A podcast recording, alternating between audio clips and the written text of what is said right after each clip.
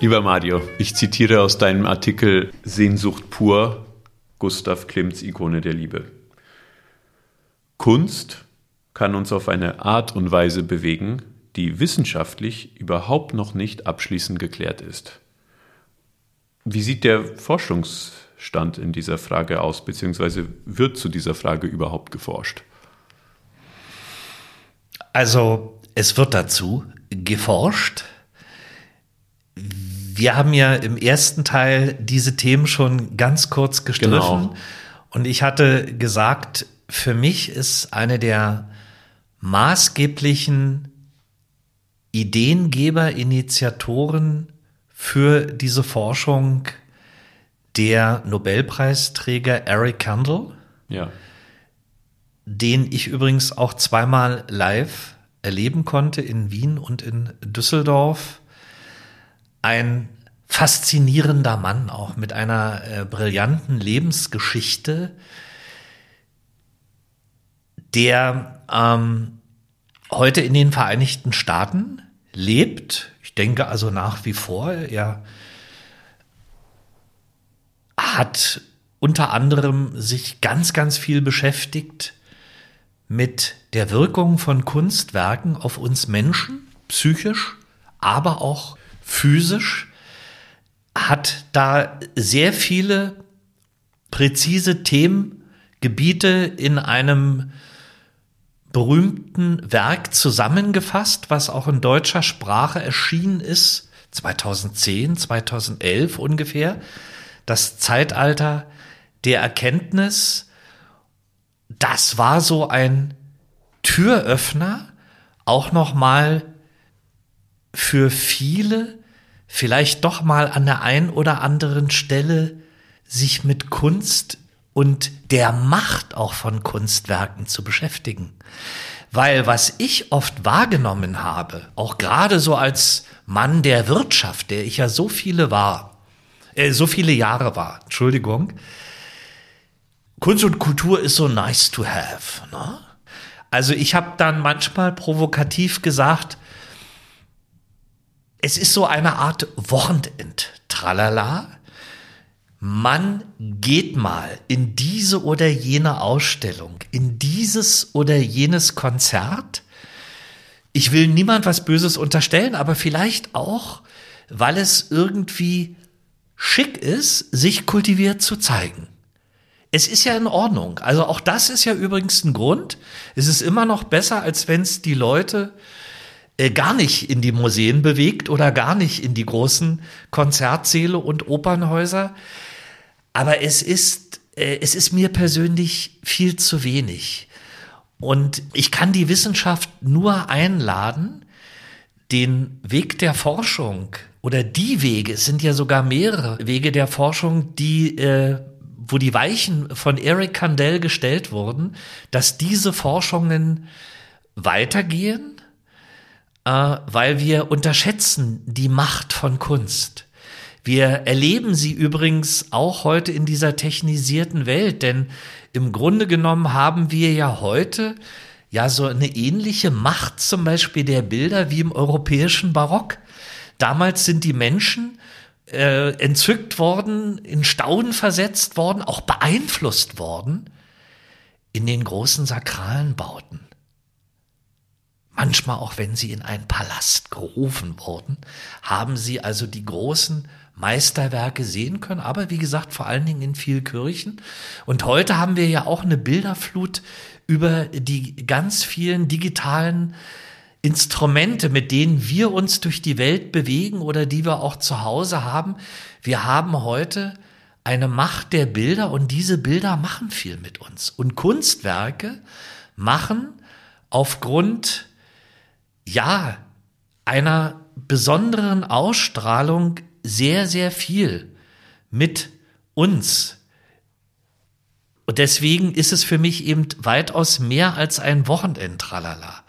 Also die Forschungen laufen weiter. Ich weiß im Moment nicht, welchen Stand die Forschung in den Teams oder in dem Team von Eric Kandel haben, weil ich jetzt auch zuletzt gar nicht mehr die Gelegenheit hatte, da ganz tief äh, mich damit zu beschäftigen.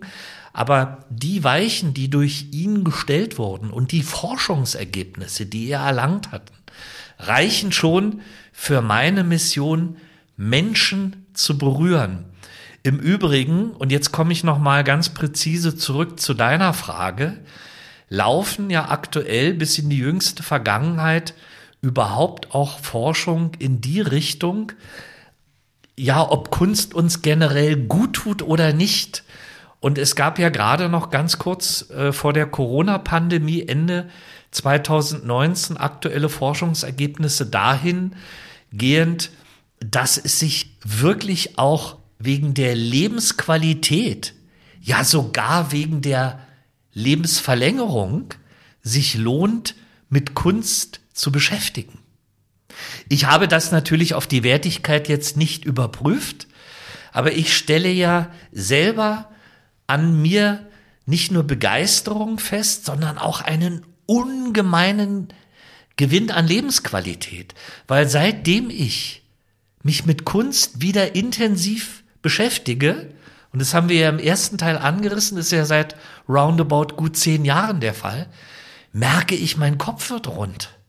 Ich komme aus diesem Tunnelblicken raus. Ich gehe auch mehr ins flexible Denken, weil Kunst lädt ja ständig ein zum Perspektivwechsel. Und das ist unbezahlbar und deshalb ist es für mich viel mehr als Wochenendtralala. Es macht ja, denke ich, auch was mit, mit unseren Hormonen und mit unserem Stresslevel. Absolut. Also, kannst du uns was zu den Weichen sagen, die Eric Kandel gestellt hat. Also was er da eigentlich geforscht hat.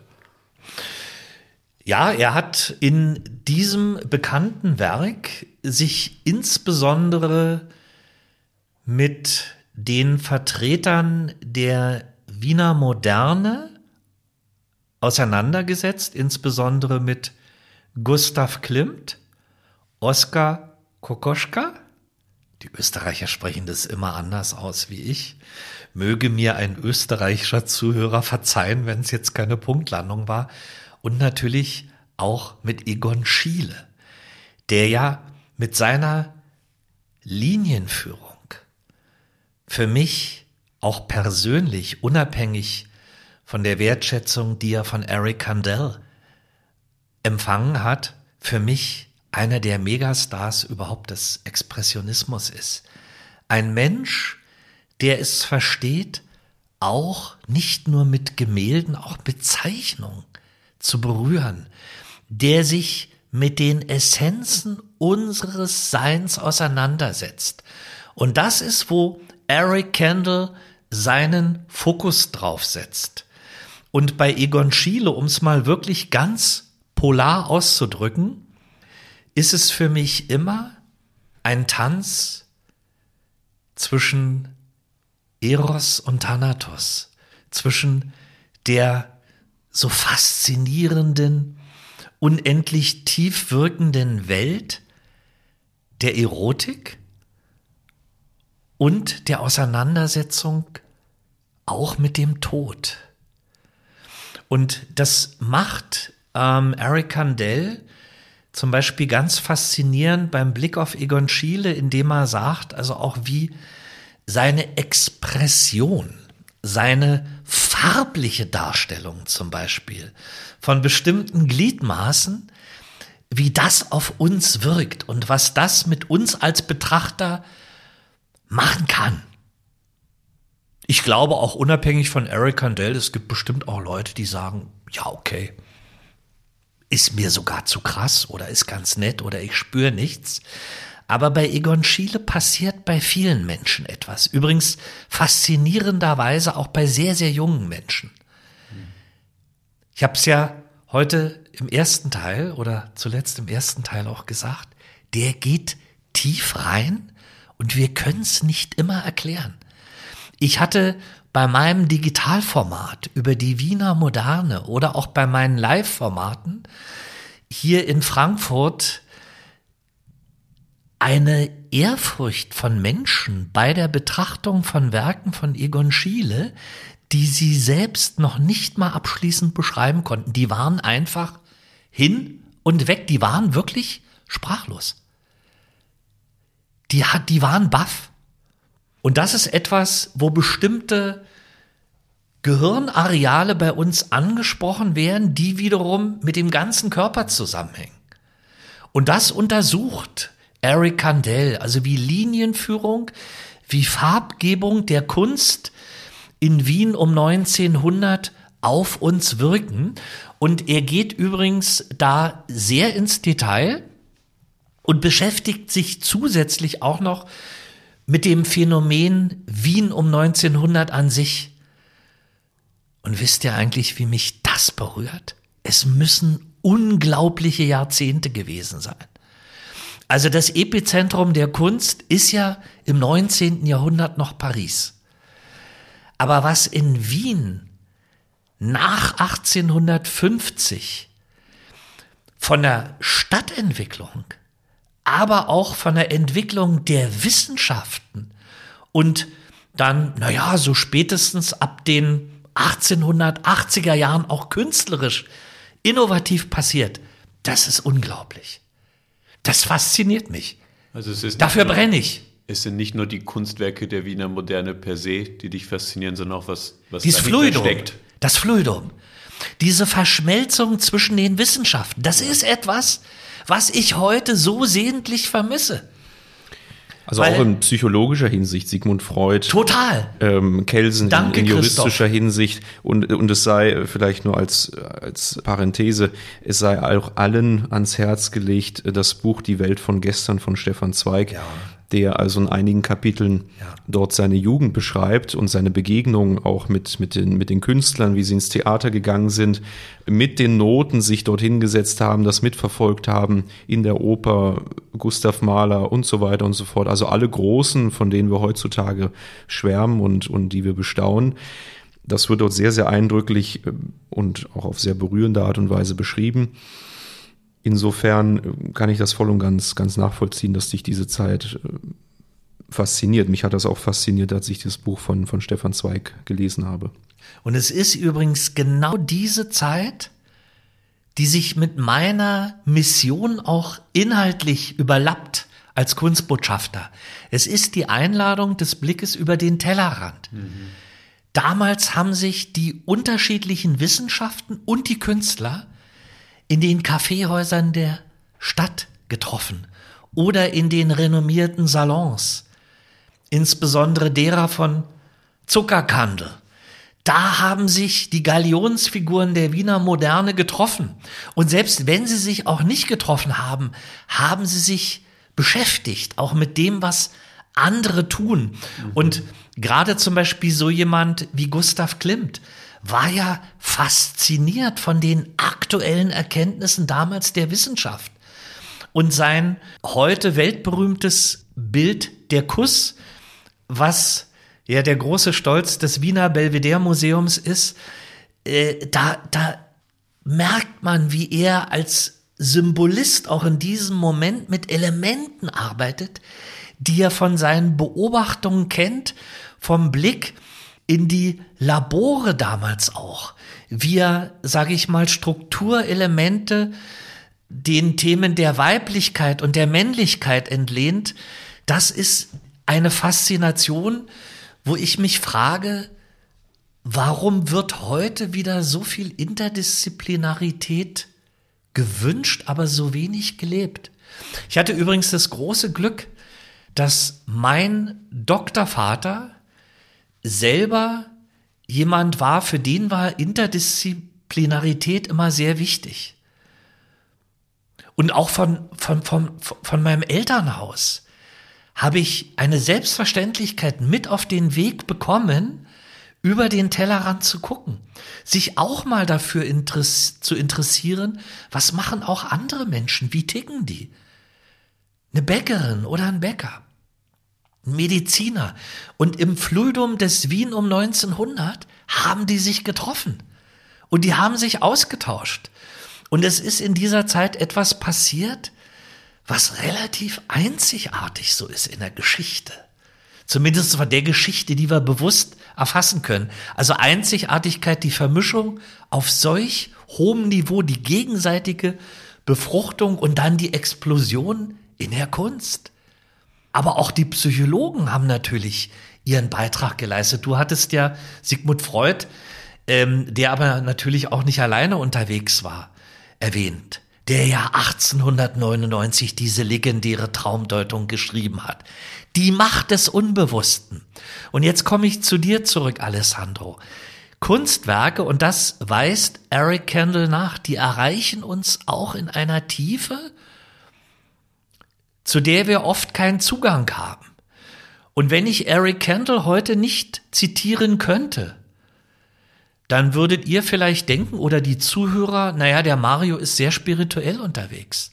Aber das muss ich gar nicht sein, weil die Macht der Kunst ist mittlerweile wissenschaftlich belegt.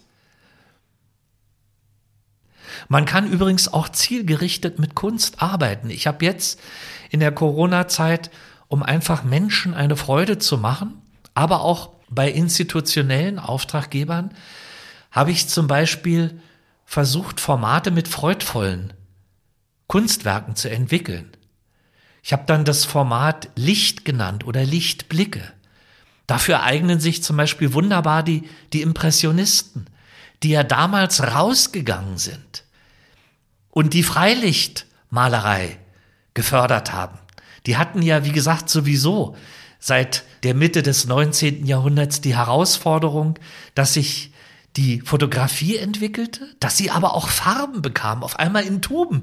Die konnten rausgehen und in einer Impression dieses Licht malen.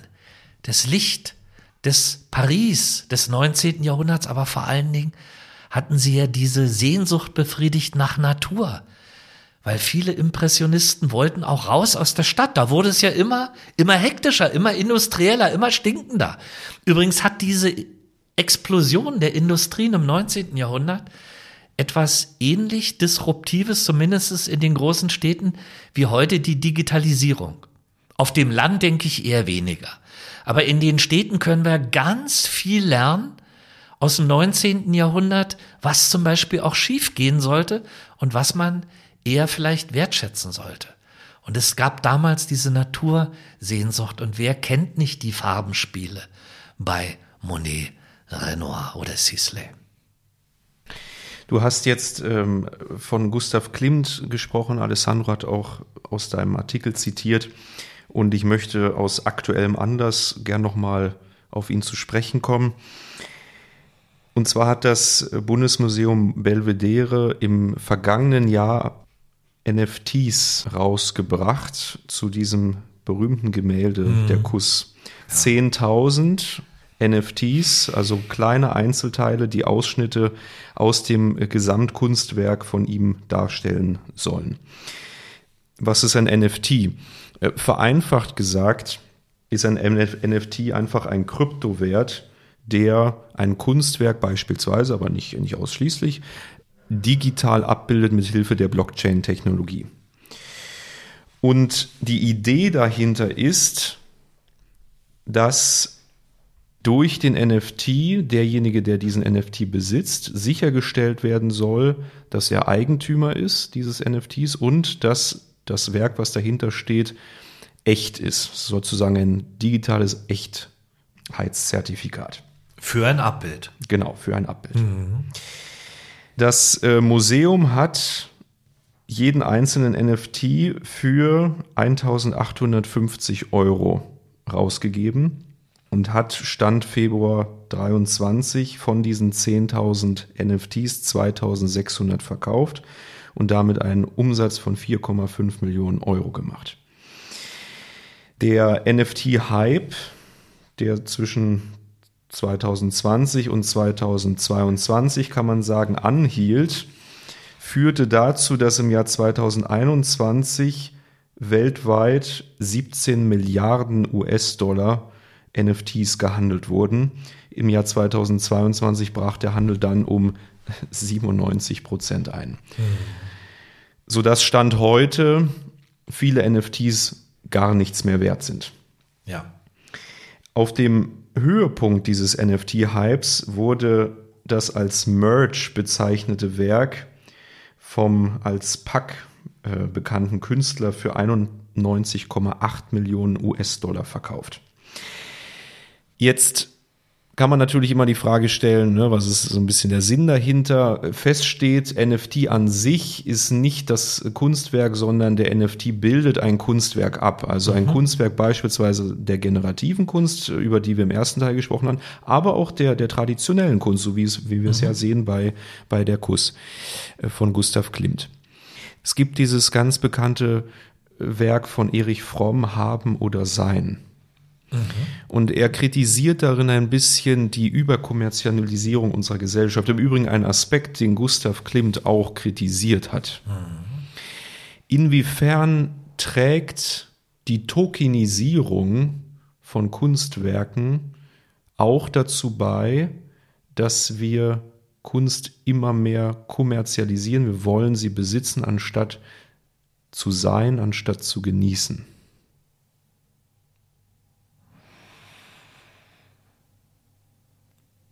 Tja, es ist natürlich in diesem Kontext, den du ja eben auch vom zeitlichen Ablauf eben sehr präzise geschildert hast, ist es, finde ich, eine faszinierende Idee, als Museum so etwas zu machen. Es war ja in diesem Jahr alles irgendwie auf Digitalisierung geschaltet. Und ich versuche gerade, wo du mir diese Frage gestellt hast, ich versuche mich der Frage jetzt mal zu nähern und hatte gerade den Gedanken, wenn ich vielleicht Museumsdirektor wäre, hätte ich dann die Idee auch entwickelt oder aufgenommen und es machen lassen? Ich finde es schon faszinierend, so etwas zu platzieren, Gerade wenn man natürlich auch bedenkt, was die Corona-Pandemie eben für die Museen bedeuteten. Na, das muss man natürlich ganz klar im Hintergrund behalten. Und das wusste ja auch zu diesem Zeitpunkt keiner so richtig auch, wie lange bestimmte Einschränkungen aufrechterhalten werden. Vor diesem Hintergrund, sag ich mir als Einleitung, verstehe ich es gut, finde es faszinierend, habe auch selber und mir die Frage gestellt, würde ich so ein Teil kaufen? Und ich habe es bis heute nicht gemacht, weil ich habe nichts gegen Abbilder. Also wenn ich zum Beispiel meine Zoom-Werke nehme, um digital Publikum einzuladen, dann habe ich ja auch Abbilder. Und es hat übrigens tolle Vorteile, weil ich eben Menschen erreiche, die ganz weit weg vom jeweiligen Museum sind. Digitalisierung und auch die Platzierung von NFTs ist an sich keine schlechte Idee, kann natürlich, wie du sagst, dazu führen, dass der Gedanke der Kommerzialisierung immer weiter greift. Mich berührt ein möglicher Erwerb von solchen Stücken nicht. Für mich ist es einfach gefühlt zu kalt. Also nochmal, ne, ist nicht jetzt gegen das Belvedere, übrigens ein tolles Museum. Nur ich würde persönlich so etwas nicht kaufen, weil es, ich habe dazu keine Beziehung. Zumal ich habe ja dann auch nur einen ganz kleinen Ausschnitt, ne? wenn ich das richtig verstanden habe. Lieber Christoph, ich habe also mich nie, ich habe mich schon mit NFTs auseinandergesetzt, aber ich bin jetzt nie so weit gegangen, um mir zu überlegen, es gibt ja diverse NFT-Plattformen, um zu gucken, würde ich jetzt davon irgendwie ein Stückchen XYZ erwerben wollen. Es ist nicht meins und Du hast mich ja, wenn ich das richtig verstanden habe, gefragt nach der äh, Gefahr der Kommerzialisierung. Ja, die besteht. Ich finde das jetzt an sich Nicht unbedingt nur negativ, weil es steigert natürlich auf der anderen Seite auch den Bekanntheitsgrad eines Kunstwerkes. Und wir haben ja gerade in dieser Zeit ähm, des vielen Geldes auch immer wieder ja viele Investitions, Investitionsmöglichkeiten gesehen und vielleicht hat das eben auch einige Investoren angesprochen, die das interessant finden, übrigens auch gerade kleinere Privatinvestoren. Da wird sicherlich viele geben, die so etwas machen, rein aus, aus Anlagegründen, weil sie ihr Geld platzieren wollen. Aber vielleicht sagt ja auch, und das versuche ich jetzt mal bewusst positiv zu sehen, der ein oder andere, was ist denn das eigentlich für ein Bild? Was ist denn da der Hintergrund? Ich möchte es jetzt auch mal insgesamt sehen. Und da ist er ja schon in diesem Moment in Berührung auch mit dem Gesamtkunstwerk. Und es entwickelt sich gerade bei mir, muss ich ehrlich zugeben, Christoph, ein positiver Gedanke auch. Rein kommerziell ist mir das zu kalt, also ich würde es jetzt nicht kaufen wollen. Hab es wirklich auch überlegt, gerade vom Kuss. Hab dann so überlegt, ja, also ob ich mir das zum Beispiel zu Weihnachten schenke, so ein Stückchen. Aber dann habe ich mich übrigens auch gefragt, da werdet ihr jetzt vielleicht etwas schmunzeln, aber was würde eigentlich Gustav Klimt dazu sagen? Aber vielleicht würde er es noch nicht mal ablehnen. Also ich, wie gesagt, bin jetzt keiner, der es unbedingt kaufen würde.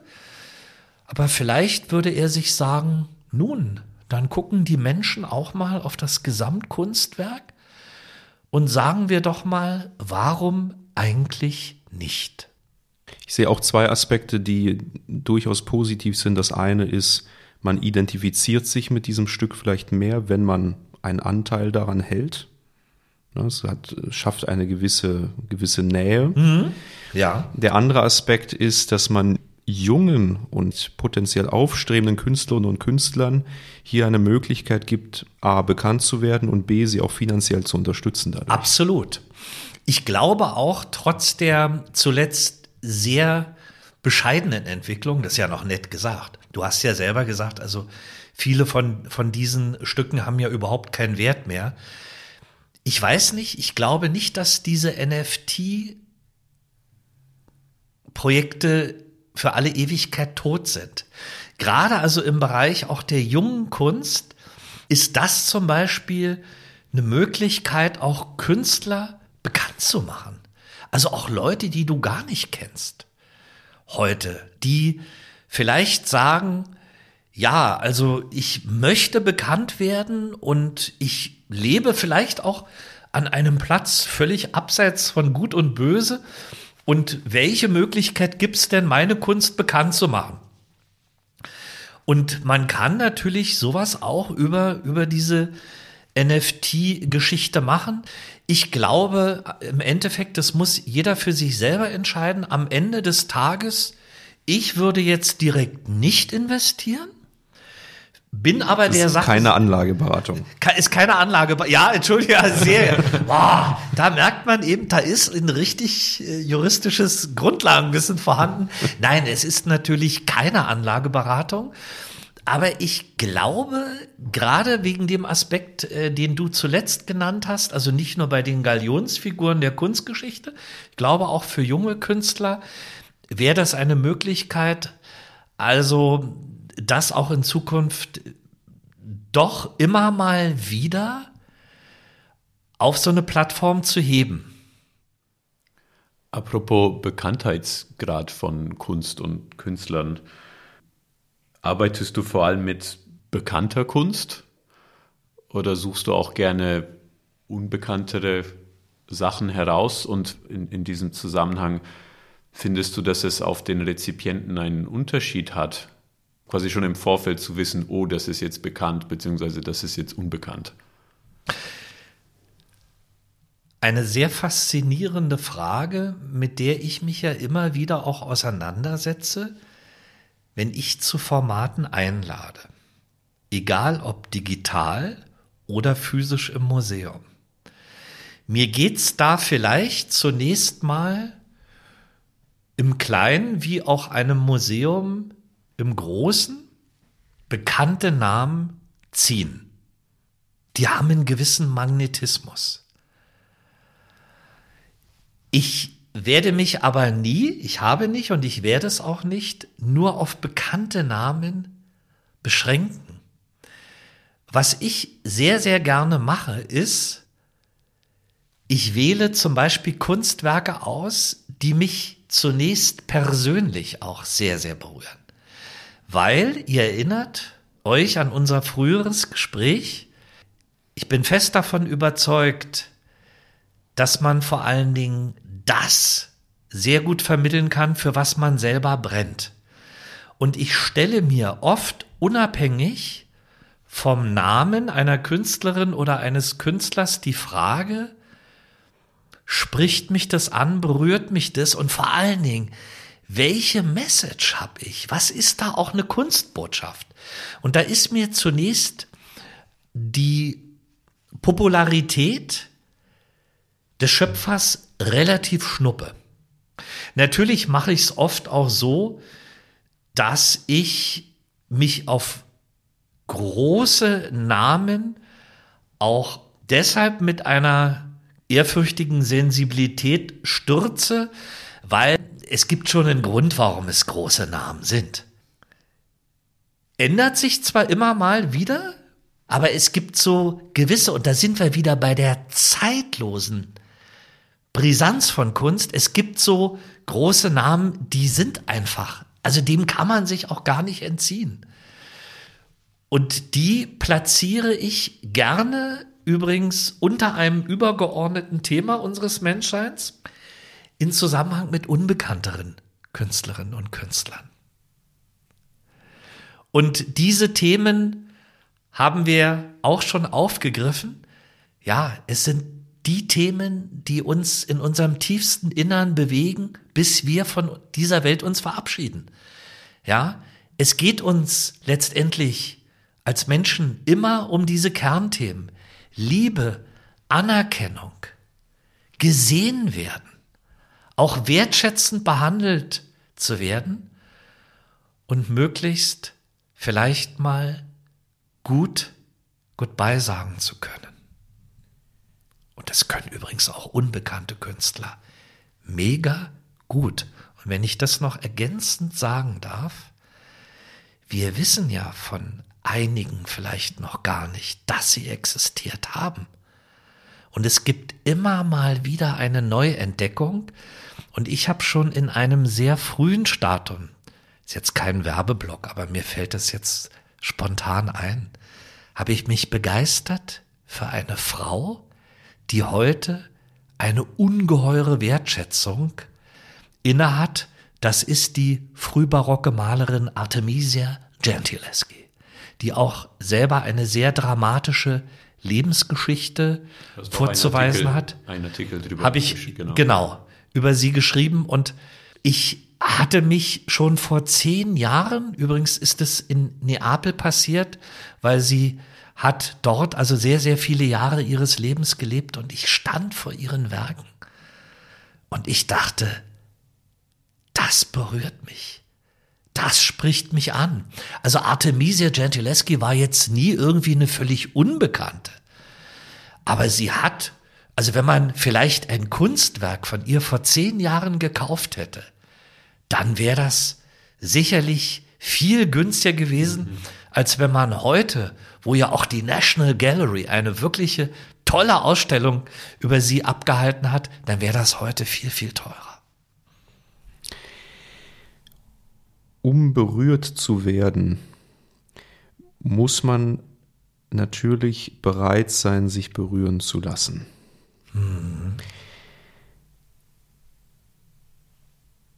Siehst du oder spürst du da eine, eine Veränderung in unserer Gesellschaft, dass die Tendenz heutzutage vielleicht dahin geht, dass wir uns emotional etwas mehr abschotten und weniger bereit sind, wirklich uns einzulassen auf starke Emotionen.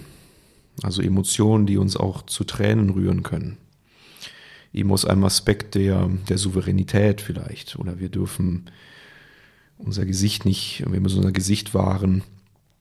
Siehst du in, in, in deinem, deinem Publikum vielleicht auch hier ein, ein, eine Entwicklung in den vergangenen Jahren, die vielleicht nicht nur positiv ist? Und wenn ja, wie, wie versuchst du mit deinen Mitteln hier entgegenzusteuern? Es ist eine Frage, mit der ich mich sehr, sehr viel beschäftige. Immer mal auch so im Hintergrund.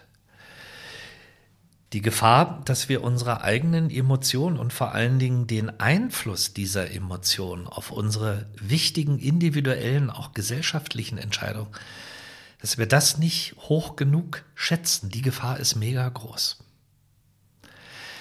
Denn ich habe ja, und die Erfahrung habt ihr vielleicht auch schon gemacht, gerade in der Wirtschaft, aber auch in anderen Bereichen der Gesellschaft die Erfahrung gemacht, dass man Emotionen gar nicht so zeigt. Man ist ja cool. Ich finde das übrigens in vielen Kontexten auch sehr wertvoll.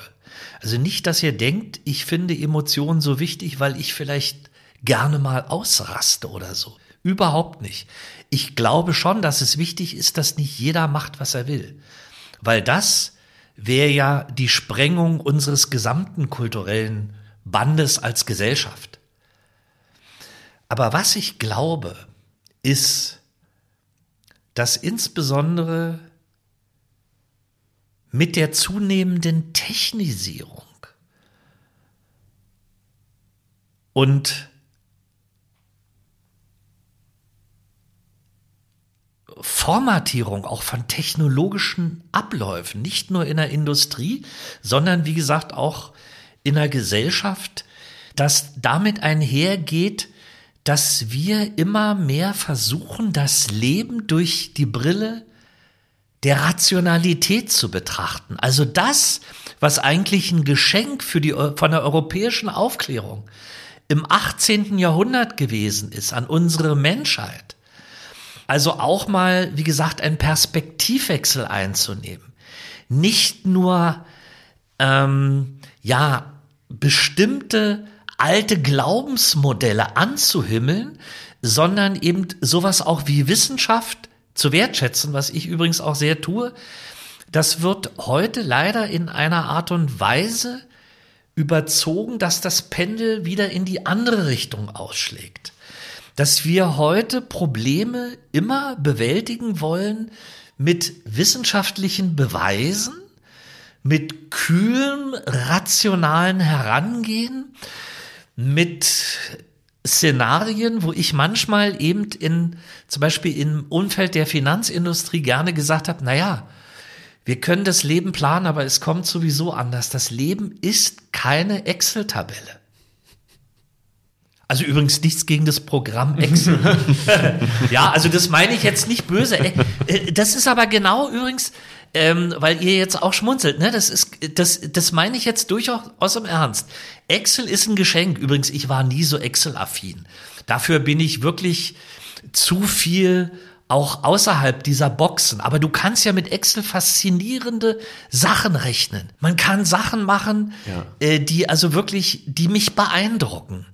Ich glaube aber, dass unser Menschsein so komplex ist, dass dieses Ausschlagen in diese Richtung, dass wir alles nur noch durch die Brille der Ratio und die Brille eines Denkens in wissenschaftlich-technischen Kategorien, dass wir damit immer mehr unser Menschsein verlieren. Diese Gefahr sehe ich.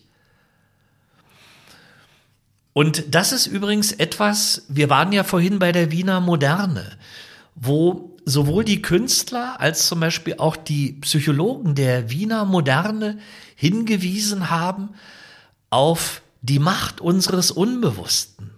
Und wirklich mitreißende Kunst kann Menschen, wie gesagt, sehr tief berühren ich kann aber jetzt zum Beispiel auch nicht jeden zwingen. Mein Gott, ich bin ja hier nicht, ich bin ja kein Missionar, der jetzt hier in Frankfurt sich auf den Platz stellt und ausruft und sagt, ihr müsst alle ins Museum.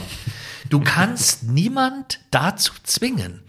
Aber gerade der Besuch eines Museums oder auch, das kann auch zu Hause sein, die Beschäftigung mit Kunst, das betrifft übrigens aus meiner Perspektive auch die Beschäftigung zum Beispiel mit Musik, die bringt uns wieder in Verbindung mit unseren Emotionen. Und wenn wir unsere Emotionen und auch unsere Gefühle durch die Auseinandersetzung mit Kunst, wie den schönen, den bildenden Künsten oder der Musik, wenn wir uns dafür nicht sensibilisieren, dann laufen wir Gefahr, und die Gefahr ist sehr groß im Moment, dass wir uns von unseren menschlichen Wurzeln immer mehr entfernen, dass uns Kunst und Kultur egal werden und dass wir auch ähm, auf bestimmte Art und Weise abstumpfen. Diese Gefahr sehe ich. Ich nehme auch, das darf ich hier auch in dem Podcast sagen, immer wieder Menschen wahr, wo ich das Gefühl bekomme, die sind einfach abgestumpft. Ich habe übrigens kein Problem, wenn jemand sagt, ich brauche jetzt kein Museum, ich brauche keine Oper, kann man auch, und das tue ich, sagen, schade. Aber wenn wir diese Sachen, die ja in unserer DNA mit drin sind, denn Kunst, und das gilt für die Musik, wie gesagt, genau wie für die anderen Künste, sind Spiegel unseres Daseins, unseres menschlichen, unserer zivilisatorischen Entwicklung. Wenn wir da die Tuchfühlung völlig verlieren, dann sind wir auch irgendwann als Menschen verloren und dann, ohne dass ich jetzt, also ich gehe nicht in die Apokalypse, da habe ich keine Lust drauf, aber dann kann man auch schwarz sehen. Denn zunehmende Technisierung stumpft ab und die Gefahr ist immens groß. Die Dominanz von Bildschirmen lässt uns so viel im Außen behaften, dass ja immer weniger Zeit bleibt, sich mit uns, mit unseren Träumen und Sehnsüchten zu beschäftigen, die in uns aufsteigen könnten, wenn wir uns vor Kunstwerken befinden oder in einem tollen Haus ein Konzert hören. Dieses Abstumpfen, von dem du sprichst, woher findest du, dass das kommt? Äh, du hast es ja mit der Industrialisierung und der äh, technologischen Entwicklung in, in Verbindung gesetzt.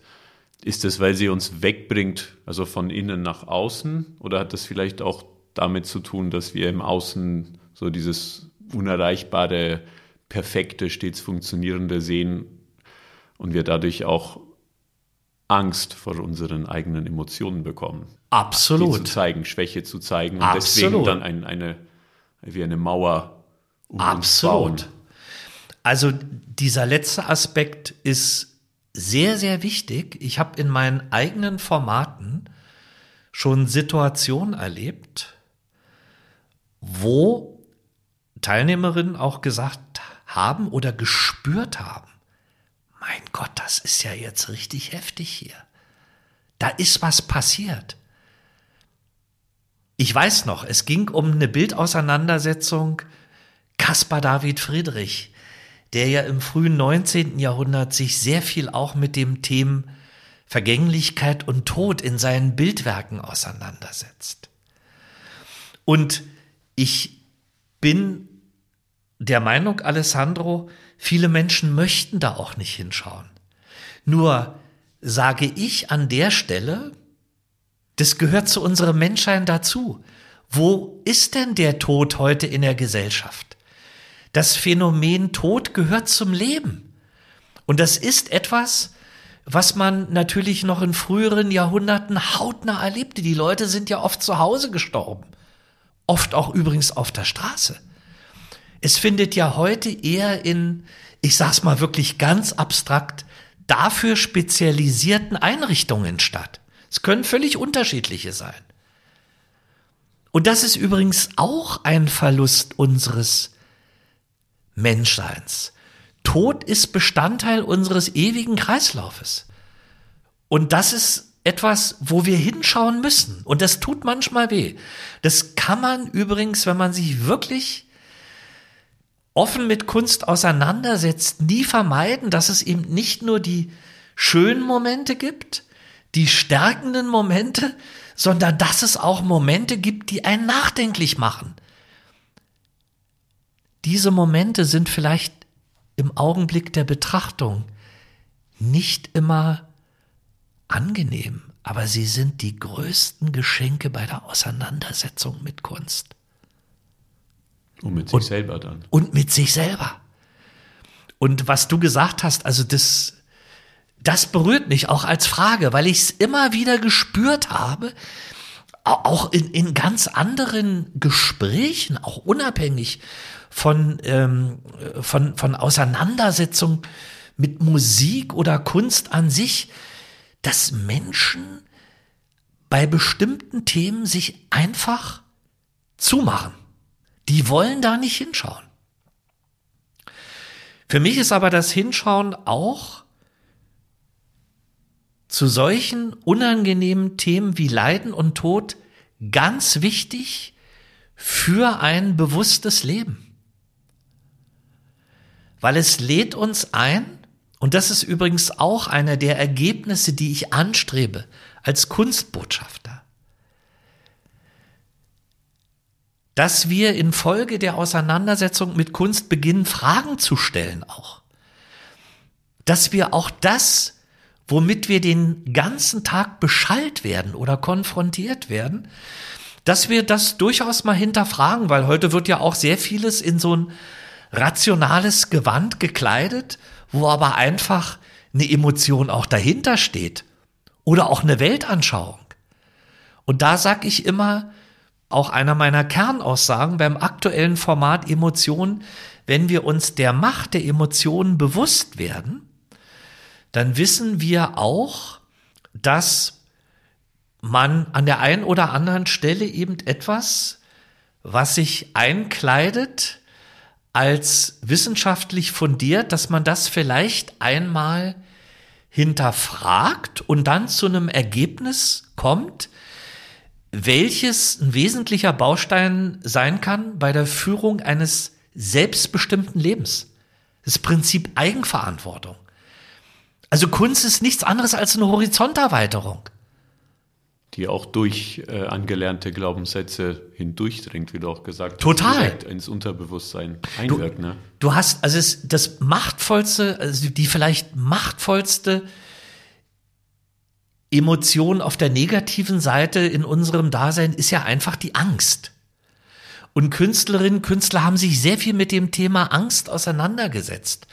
Und allein das schon übrigens zu spüren bei der Betrachtung von Kunst, dass Menschen eigentlich immer das Thema Angst hatten, auch wenn sie Kaiser von Rom waren.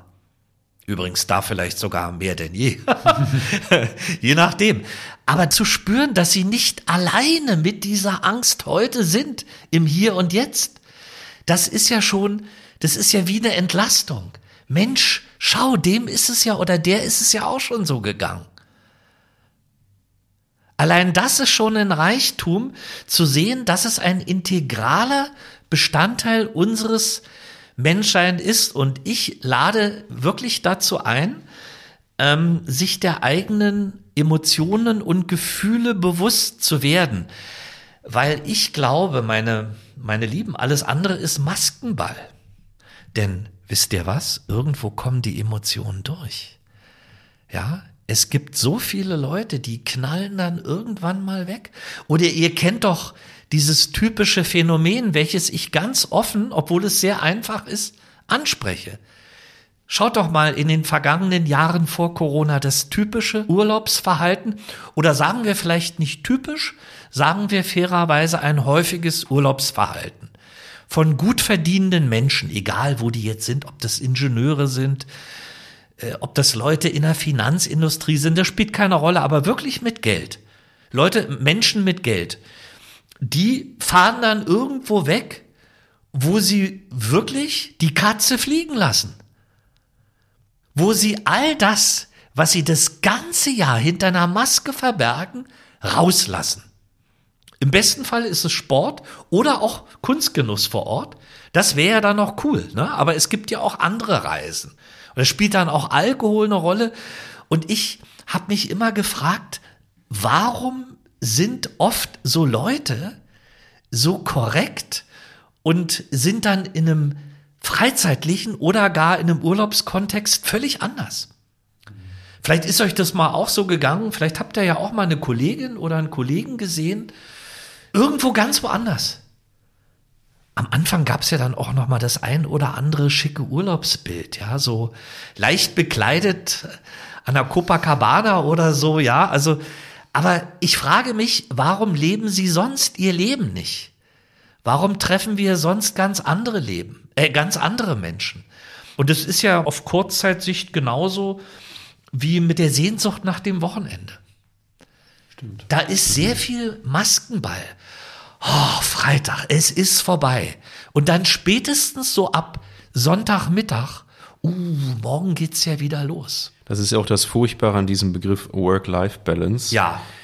Wenn wir unser Leben besser im Griff hätten oder mehr leben würden, dann würden wir Arbeit nicht als Nicht-Leben empfinden. Also Arbeit sollte doch auch uns passionieren. Wir sollten das gern tun. Wir sollten jeden Tag gerne zur Arbeit gehen. Und wenn wir das nicht tun, dann sollten wir im besten Falle den Job wechseln und etwas tun, was wir wirklich lieben und wollen. Und dann bräuchten wir nicht diese seltsame Work-Life-Balance. Absolut. Das ist übrigens der Grund, warum ich dann Kunstbotschafter wurde, der ich übrigens, glaube ich, schon längst gewesen bin. Ich habe übrigens, hatte oder habe tolle Kolleginnen bei der Bank. Nicht, dass da irgendwie jetzt der Haussegen schief hing oder so. Ich habe einfach gemerkt, dass ich, denke ich, einen guten Job mache, dass aber das Feuer nicht mehr da war. Da war eher sowas wie ein Gefühl Autopilot. Mhm. Und da hilft dann auch nicht, Christoph, wenn du das Wochenende verlängerst, weil die Woche kommt ja dann wieder. Und es ist genau wie du sagst, eigentlich lebst du dann nur noch am Wochenende oder im Urlaub. Und ich würde, und Kunst kann ein Hilfsmittel auf dem Weg da, dahin sein, aber sicherlich nicht das Ausschließliche. Ich würde eben sehr, sehr viele Menschen einladen, wirklich das zu leben, wo sie glauben, dass sie echt aus tiefstem Herzen einen Beitrag leisten können. Das kann nicht jeder und es kann nicht überall geschehen. Es gibt auch Länder, da geht es ums nackte Überleben. Da gibt's einfach nicht genug zu essen. Aber wir in den entwickelten Industrieländern, in denen wir hier noch leben, wir wissen nicht, wie sich die Zukunft entwickeln wird. Wir haben da sehr viel Potenzial und ich glaube, ist jetzt keine Werbung für einen, für einen krassen Carrier Change. Aber wenn sich diese Frage viel mehr Menschen stellen würden, würden wir auch in einer anderen Gesellschaft leben. Weil wir würden mehr aus unserem Inneren herausleben. Und wenn mir dann Leute sagen, ja, mit Kunst kannst du ja kein Geld verdienen. Und wie geht's dir denn so als Kunstbotschafter? Ich habe auch harte Zeiten erlebt. Gerade natürlich pandemiebedingt. Weil ich wollte dann so richtig raus in die Welt und dann ging's auf einmal nicht. Aber ich wusste, ich werde immer irgendwie mit meiner Leidenschaft genug Geld für mich bekommen.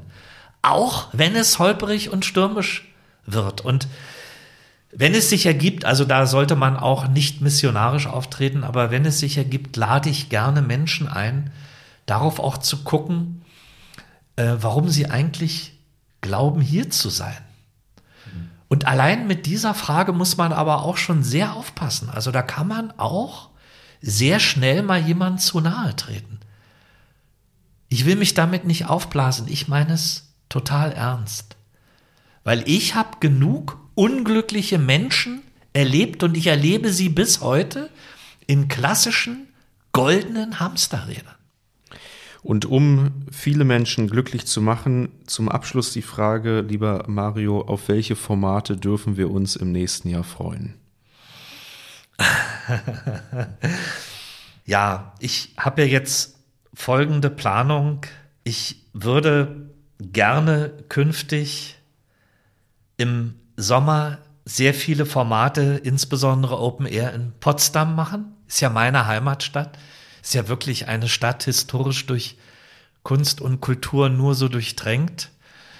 Und ich möchte auch noch etwas anderes. Und dazu,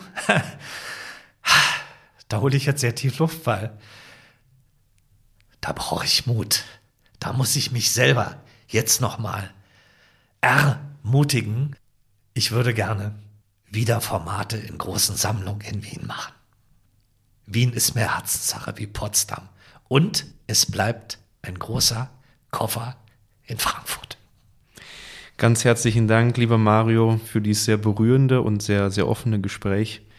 Ganz, ganz herzlichen Dank. Vielen Dank. Nee, ich bedanke mich bei euch. Dankeschön. Vielen Dank.